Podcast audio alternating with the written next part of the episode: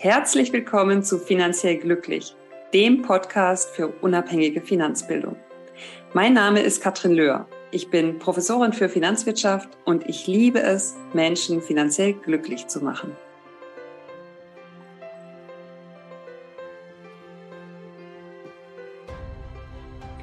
In der heutigen Episode spreche ich über finanzielles Glück. Finanziell glücklich, der Name des Podcasts. Was bedeutet das eigentlich? Und das eine ist sicherlich, dass es individuell ist für jeden Einzelnen.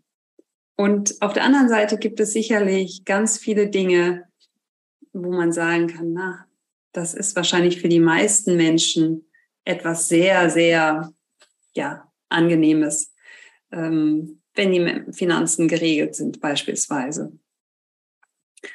Und wenn wir jetzt mal anschauen, wo startet man, um finanziell glücklich zu werden, dann ist häufig ein sehr dankbarer Start, einfach sich mal einen Überblick zu verschaffen. Das heißt, finanzielles Glück ist aus meiner Sicht zum einen wirklich eine Transparenz zu der eigenen finanziellen Situation zu haben.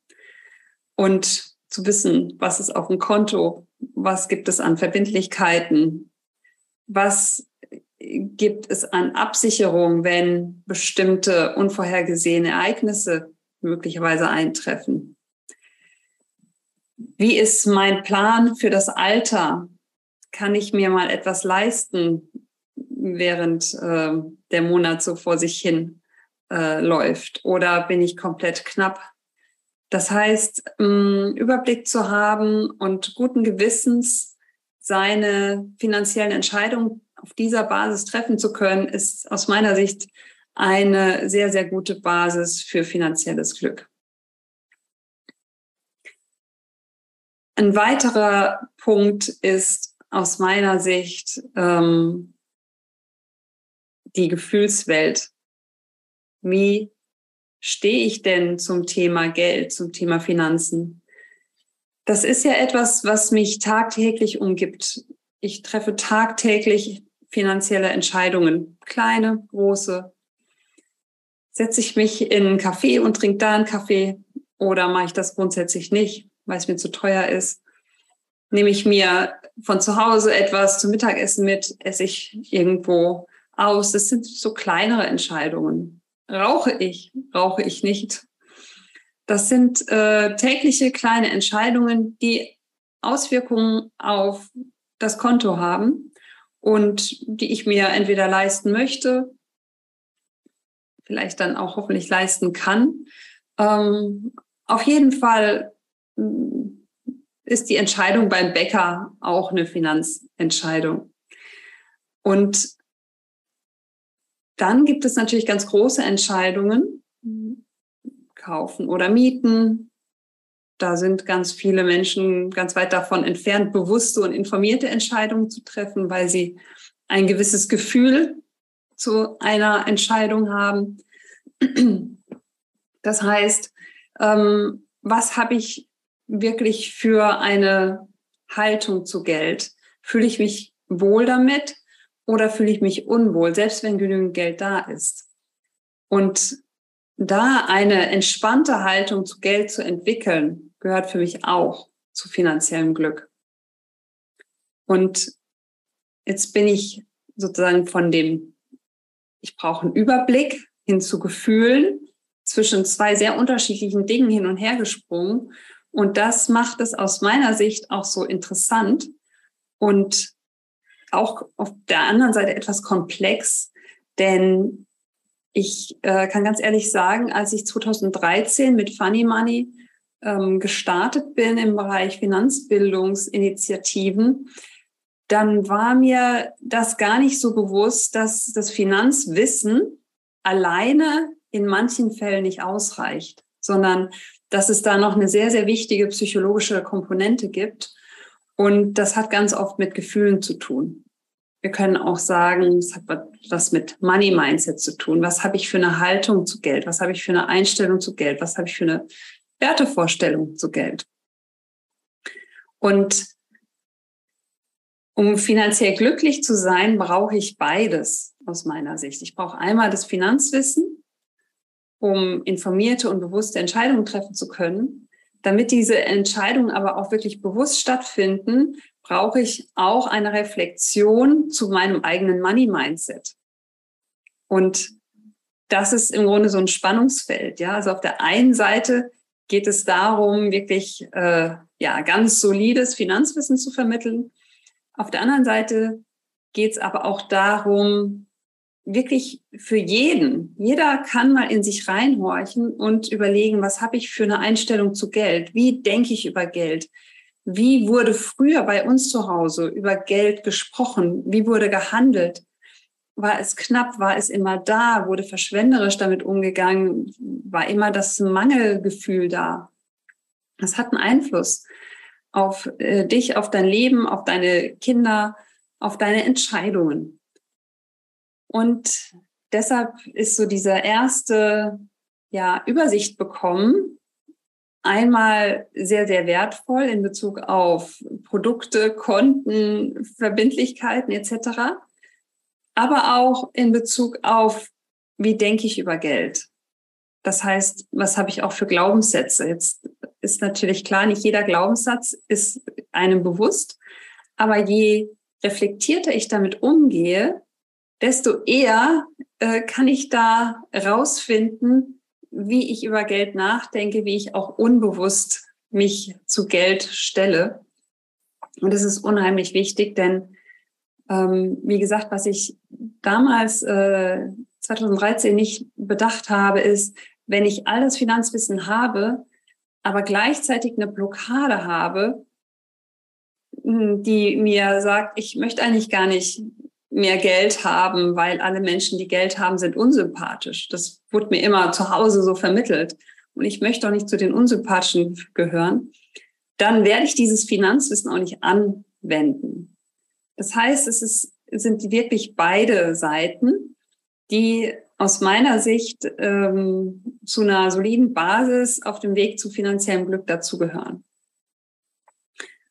Und finanziell glücklich, das bedeutet auch, wenn du einmal finanziell glücklich bist, dann ist das in der Regel das Resultat deiner vorhergehenden Entscheidungen. Und deine Situation jetzt ist auch das Resultat deiner vorangegangenen Entscheidungen. Das heißt, warum stehst du da, wo du jetzt stehst? Würdest du sagen, das ist genau so, wie du es dir vorgestellt hast? Oder gibt es da Handlungen, Entscheidungen, die du in Zukunft anders treffen möchtest? Und das ist etwas, wo so zum Einstieg und am besten auch wertfrei, also eher so wie so ein neugieriges Kind, ähm, wie man da rangehen kann, ja. Einfach mit ganz viel Neugierde, was ist denn alles da? Gleichzeitig auch eine Dankbarkeit empfinden, egal wie viel Konten oder Verbindlichkeiten oder sonst was sind, das erstmal auch wertschätzen im Sinne von, so ist es jetzt, das ist die Situation, warum ist es so wichtig? Wir können nicht gebrauchen, dass wir in irgendeiner Opferrolle stecken ja, und irgendwie sagen, oh, ich bin so arm, ich habe jetzt dies oder jenes. Hm, es ist äh, keine gute Ausgangslage. Es ist besser, wenn du wirklich sagst, okay, das ist die Situation und das gefällt mir, das gefällt mir nicht. Aber ähm, in erster Linie erstmal nur das, das Wahrnehmen. Ja? Und dann in Zukunft, in die Zukunft schauen und da entscheiden, wo möchte ich denn hin? Was habe ich für Ziele? Das heißt, wenn die Basis steht, dann kannst du in die Zukunft schauen und kannst sagen, wo möchte ich denn eigentlich hin? Und da darf ich wirklich äh, euch alle einladen, euer Ziel zu nehmen, was euch da so rumschwirrt, und dann einfach mal mit 10 zu multiplizieren. Warum? Think big. Wach auf. Wenn du dir ein Ziel gesetzt hast, was dich nicht nervös macht, hm, dann ist es wahrscheinlich übermorgen schon wieder vergessen. Wenn du ein Ziel, dir ein Ziel gesetzt hast, was sehr viel größer ist und ähm, ja, wo du im ersten Moment gar nicht weißt, ob das realistisch ist, egal. Es versetzt sich in eine Lage, dass du anders denken musst als in der Vergangenheit. Du musst andere Entscheidungen treffen als in der Vergangenheit. Und genau das ist Sinn und Zweck. Da vom Mindset her hinzukommen, im Grunde sich selbst zu zwingen, mal anders zu denken, anders ähm, ja, deine Entscheidung zu treffen. Und auch, ja, diesen Nervenkitzel äh, so ein bisschen zu provozieren, indem du ein richtig großes Ziel dir rauspickst.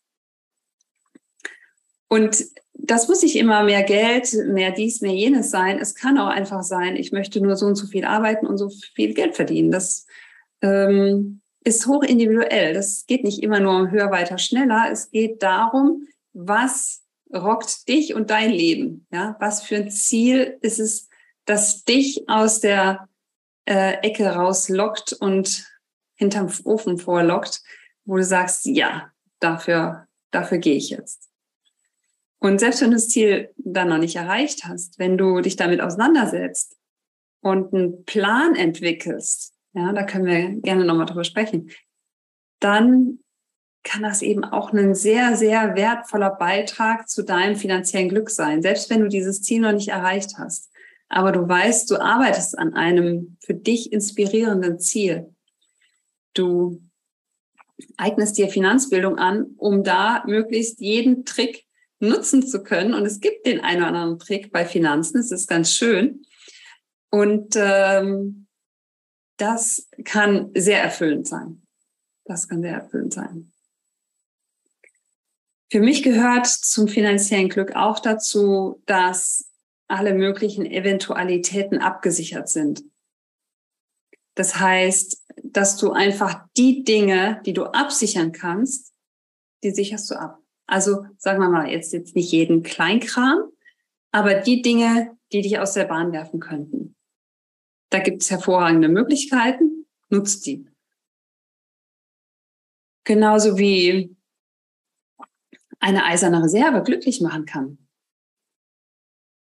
Es ist ähm, hervorragend, wenn du weißt, hm, wenn äh, hier mich irgendwas ärgert bei der Arbeit oder sonst wo, naja, zur Not mache ich mein eigenes Ding oder treffe meine Entscheidungen. Ich bin unabhängig.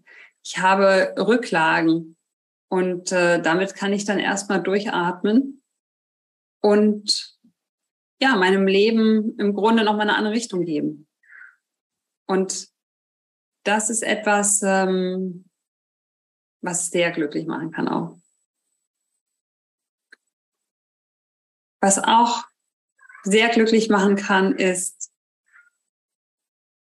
neben deinem Finanzmasterplan, den ich eben schon angerissen habe, das heißt, du arbeitest für dein Ziel, mal von deinen Zielen auf andere zu schauen. Das heißt, klar, du arbeitest an deiner Basis, an deinem Ziel und gleichzeitig möchtest du aber deinen Beitrag leisten. Eigentum verpflichtet, du bist in einer Situation, wo du Geld verdienst, wo du ähm, durchaus auch anderen ähm,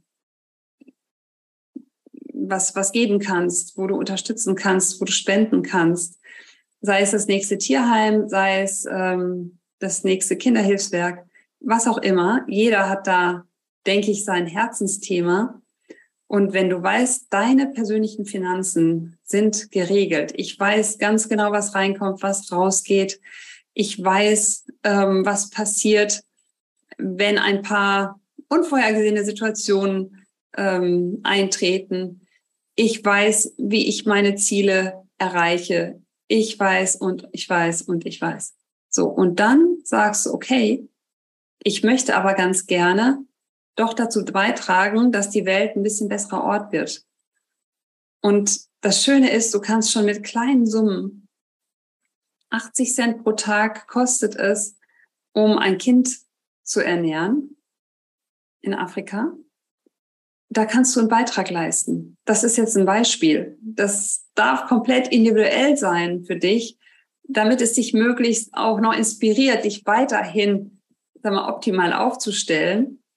Und das ist aus meiner Sicht auch etwas, was riesig zu finanziellem Glück beiträgt und wo ganz viele Menschen ganz viel Kraft draus schöpfen, wenn sie das Gefühl haben, sie können Beitrag leisten. Ähm, und das Geld, was vielleicht vorher auch optimiert wurde und äh, was vielleicht irgendwo eingespart wurde, dass das dann teilweise doch vielleicht noch äh, sehr sinnvollen Projekten zur Verfügung gestellt wird. Ja, jetzt würde mich natürlich interessieren, was ist finanzielles Glück für euch? Lasst mich gerne ähm, daran teilhaben. Ich finde, man könnte jetzt noch eine Stunde über das Thema reden. Und aus meiner Sicht ist es immer letztlich ja zentral, dass es doch nur in Anführungszeichen ein Basisthema ist, damit du dein Leben so leben kannst, wie du es möchtest, damit du die Schwerpunkte so legen kannst, wie du es möchtest, damit du dich um die Themen kümmern kannst, die dir am Herzen liegen. Und deshalb lohnt es sich, sich um seine Finanzen zu kümmern. Geregelte Finanzen machen glücklich. Und ja, ich bin gespannt, was euch finanziell glücklich macht. Bis bald. Ciao.